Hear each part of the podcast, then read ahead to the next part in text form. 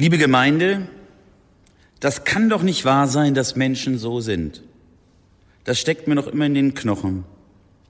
Es ist schon ein paar Jahre her, da hat jemand, mit dem ich in einem Team gearbeitet habe, hinter meinem Rücken eine lange Mail in die Tastatur getippt. Inhalt seiner Zeilen? Die vielen, vielen Dinge, die ich falsch sehe und auch grundsätzlich abwertende Äußerungen zu meiner Person. Die Empfänger der Zeilen? Mein Arbeitgeber, alle Teammitglieder und mein Chef. Der Verfasser hatte vorher kein Wort mit mir gesprochen. Ich fühlte mich verraten und verlassen und verletzt.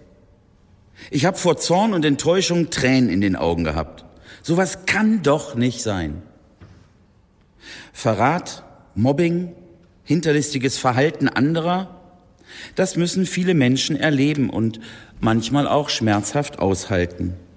In der Familie, im Beruf, in Partnerschaften, in Vereinen. Keine Gemeinschaft ist davon ausgenommen. Ja, auch die kirchlichen Gruppen nicht. Das zeigt ja leider schon die erste christliche Gruppe, die Jesus um sich gesammelt hatte. Einer von euch wird mich verraten. Einer von euch wird mich verraten. Jesus wusste das schon vorher. Da sitzt ein Verräter mit ihm am Tisch. Er weiß es und er stellt ihn nicht gleich zur Rede. Hat Jesus gedacht, dass der Verräter sich irgendwann selbst verrät? Wollte er einfach mal abwarten? Drei Jahre lang war Jesus mit Männern und Frauen gemeinsam unterwegs. Da hielt man zusammen. Da machte man alles gemeinsam durch. Und was hat diese Gruppe nicht alles miteinander erlebt? Berührende Begegnungen mit Bettlern und Blinden, große Gefahren, bei Sturm im schwankenden Schiff, wahre Wunder, Wasser zu Wein und alle möglichen Menschenmengen. Sie hingen Jesus an den Lippen. Ja, seine Worte waren immer beeindruckend. Nicht immer haben alle alles verstanden, aber oft hatten die Jünger den Eindruck, wenn Jesus spricht, dann öffnet sich der Himmel, dann wird es hell, dann macht sich Hoffnung breit. Auch der Tag, der gerade hinter ihnen lag, war wieder einmal voller faszinierender Eindrücke gewesen. Jesus war gemeinsam mit seinen Jüngern zu einem religiösen Fest nach Jerusalem gekommen. Die Massen jubelten ihm zu. Gelobt sei der da kommt im Namen Gottes. Durch seine Worte hatte Jesus den ganzen Tag über wieder für helle Momente gesorgt. Ich bin in die Welt gekommen als ein Licht. Wer an mich glaubt, bleibt nicht in der Finsternis. Oder glaubt an das Licht, solange ihr es habt, damit ihr Kinder des Lichts werdet. Und am Ende dieses Tages, an dem Jesus all das gesagt hatte, sitzen sie nun alle beim Abendessen zusammen. Und dann das. Einer unter euch wird mich verraten. Plötzlich wurde es schlagartig dunkel. Kein Halleluja, kein offener Himmel, trübe Wolken. Aber eigentlich hatte sich das schon angedeutet, dass da etwas Schlimmes auf Jesus und seine Jünger zukommt. Er hatte im Laufe des Tages auch davon gesprochen, dass er bald sterben würde. Jesus wusste, was auf ihn zukommen würde. Jerusalem sollte für ihn nicht nur der Ort des bejubelten Einzugs, sondern auch der Ort des Sterbens sein. Vielleicht wollten seine Nachfolger das nicht wahrhaben, aber am Ende dieses Tages heißt es von Jesus, er wurde sehr traurig.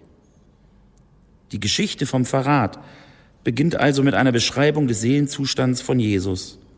Jesus war schon traurig. Und dann noch das. Einer unter euch wird mich verraten. Die Bibel berichtet ganz offen und ehrlich von dunklen Momenten im Leben.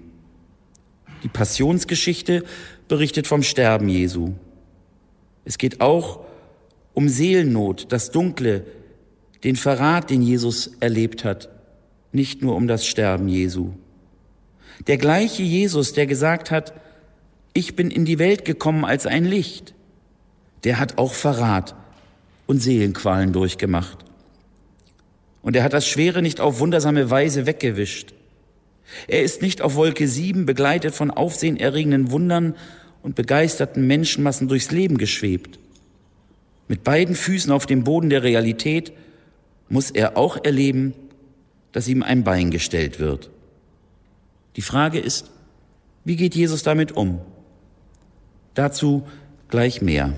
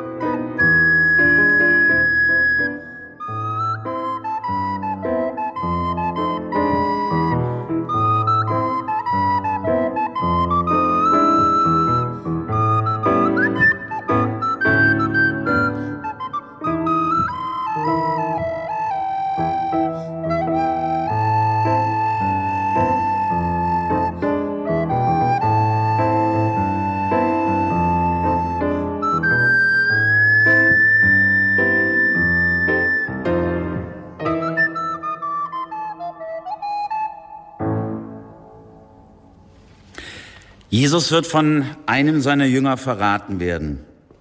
Das weiß er. Wie geht er damit um? Alle, die mit Jesus in Jerusalem waren, wussten auch, dass Jesus gesucht und verfolgt wurde. Ihm drohten Verhaftung und Tod. Aber ihn, Jesus, verraten? Einer von euch wird mich ausliefern, überliefern, in die Hände der Verfolger übergeben. Jesus weiß doch, um wen es sich handelt, oder? Er weiß doch, wer der Täter sein wird.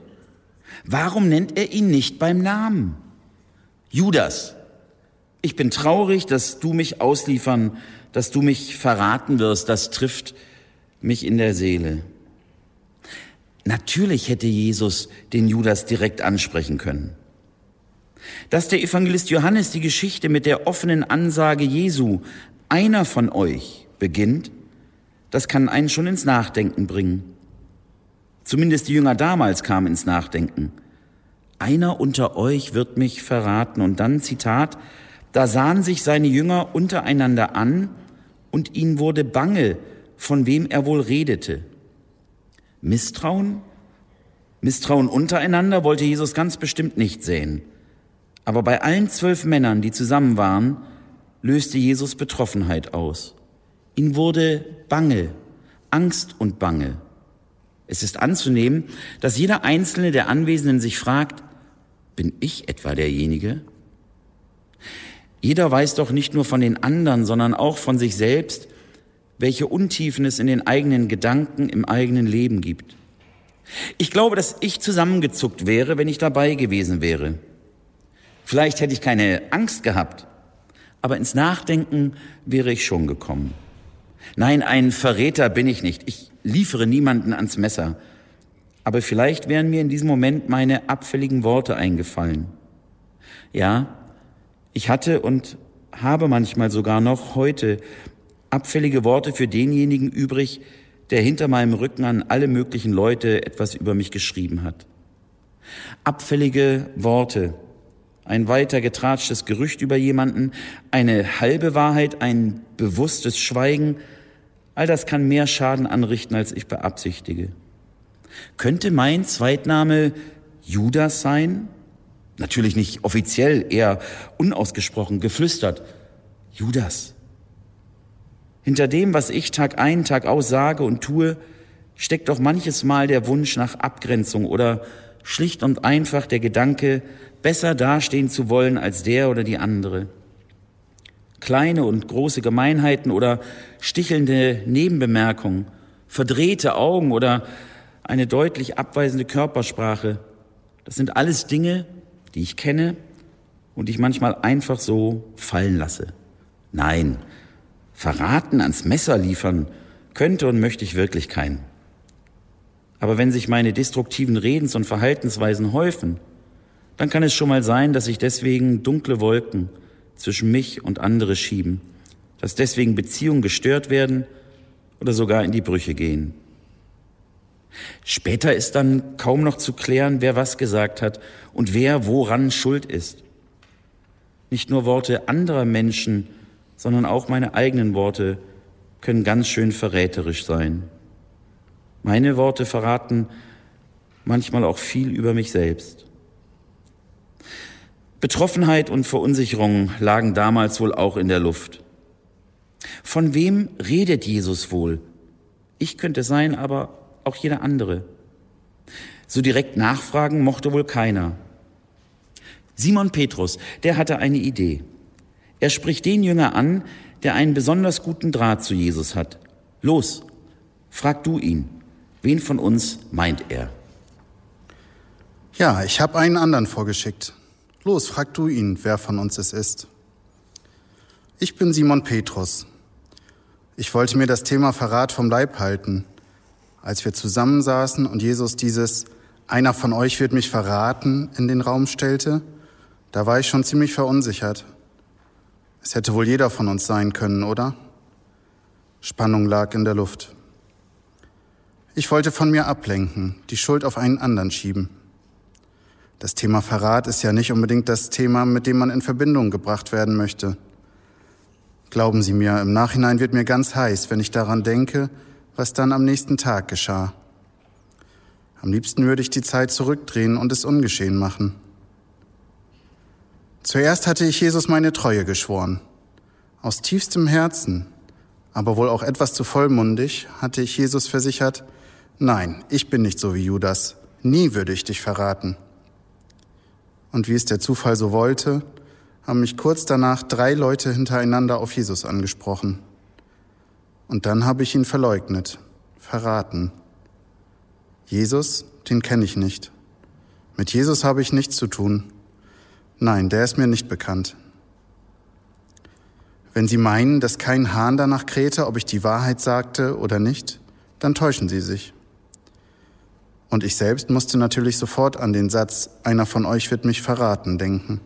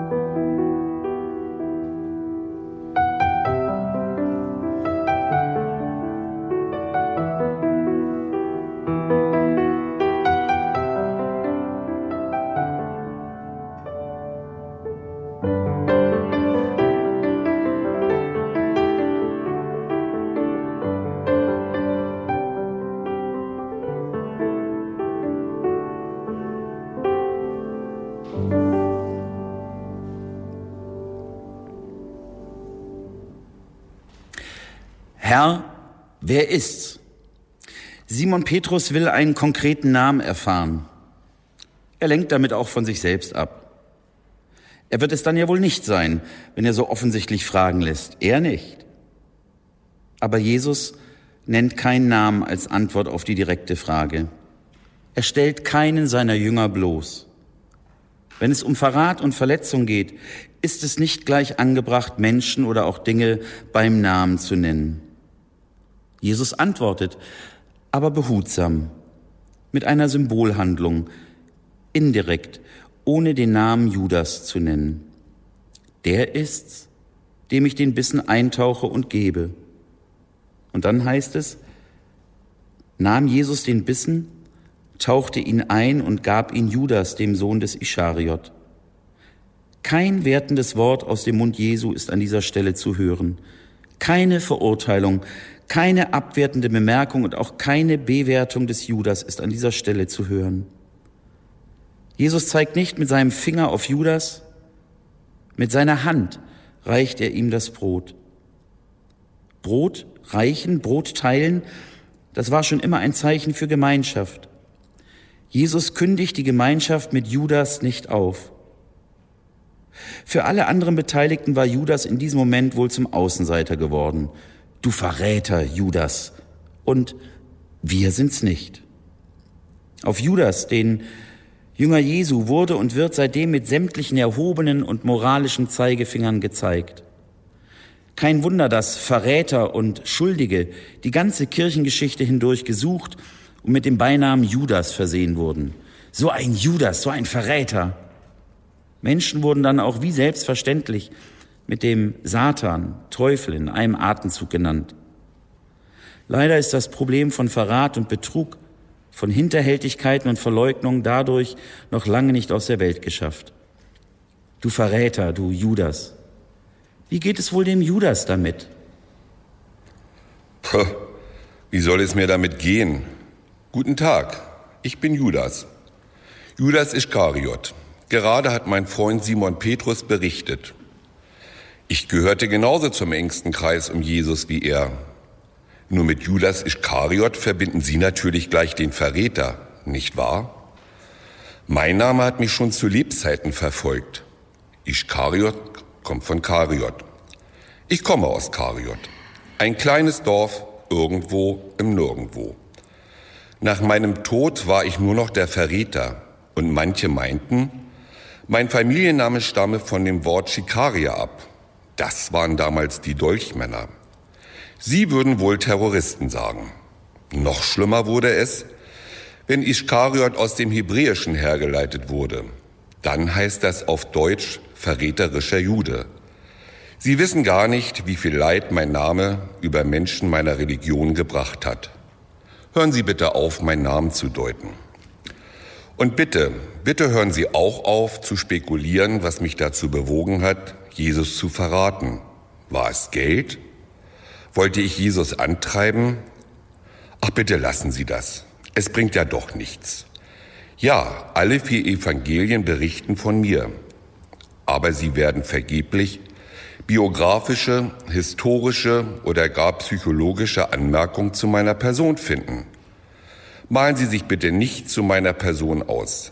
Selbst über meinen Tod gibt es zwei Versionen. Matthäus schreibt, ich hätte mich erhängt. Lukas notiert, ich sei auf meinem Acker tödlich gestürzt. Aber um all das geht es nicht.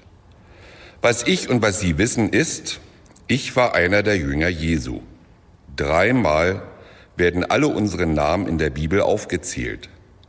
Mein Name wird auch immer genannt. Sicher, immer als letzter. Aber immerhin hat Jesus mich ausgesucht, berufen. Ich habe zu seinem Freundeskreis gehört, war sein Vertrauter. Wir sind mit ihm umhergezogen und haben viel mit Jesus erlebt. Und ich habe bereut. Davon ist auch zu lesen. Reduzieren Sie mich bitte nicht auf das Thema Verrat.